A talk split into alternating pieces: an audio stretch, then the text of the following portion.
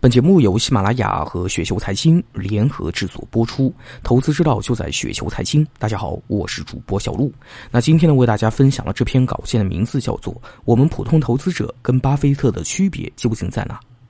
我们普通投资者跟巴菲特的区别究竟在哪里呢？曾几何时，我一直都在思考这个问题。基本上市面上所有有关巴菲特的书，还有音像资料啊，我都看过，有的甚至看过几遍。我时常反问自己啊，为什么巴菲特在投资界这么成功？为什么大部分人却做不好？我认为应该是有两部分的原因啊。第一部分，知识体系的差别，通俗点就是说，你读的书少，你知道的没有别人知道的多。想想巴菲特看过多少书，你看过多少书，就知道同样发生一件事儿，巴菲特看得明白，你看不明白。如果你想成为巴菲特一样的成功的投资者，就一定要像他一样多阅读，这也叫基本功。第二，巴菲特能够很好的控制自己的欲望。大部分人都想快速发财，希望自己一买上股票，第二天呢就能够涨停，希望自己能够低买高卖，买在最低，卖在最高。而巴菲特却能够慢慢买，不断买，慢慢变富。巴菲特大部分财富都是在五十岁之后创造的，这就是得力的力量。很多人把股市当赌场、当牌桌，上来是娱乐的，是来找刺激的。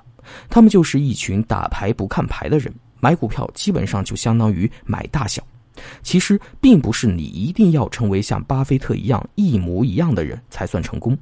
这个世界每个人都是独一无二的，你就是你。但是如果你想在二级资本市场立足，你就必须深刻的研究巴菲特，你就必须勤奋的学习巴菲特。我总结的巴菲特的两个特点呢，就是慢和稳，一年就赚个百分之二十。巴菲特五十年投资生涯以来，从来没有业绩翻倍过，哪怕是超过百分之六十的业绩都没有。这说明什么呢？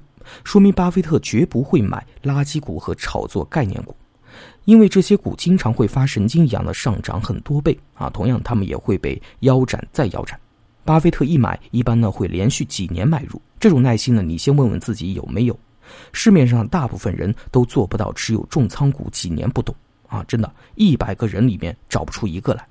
我说的是，你所有的金融资产在股市的前提下，不是你放点零用钱在股市好玩那样几年不动，因为这根本就是人性，这也是很正常的一种人性行为特点。当你的身家都投在一只股票和少数两三只股票上时，你不可能会做到理智的不管不问。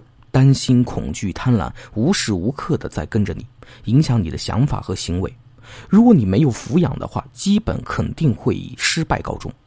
我曾经听到过很多老股和大 V 说过，除了价值投资，还有很多种其他方法，只要赚钱就好。这个世界上又不是只有一种方法赚钱，什么价值投机啊、技术分析啊等等啊，都可以赚钱。其实我基本不同意这种说法。我给证券市场的定义是从二十年至五十年的时间跨度来说，要想在证券市场不败和长久赚钱，只有一种唯一的办法，就是价值投资。很多人会说我武断啊，说话这么绝对。是的，这就是我的投资理念。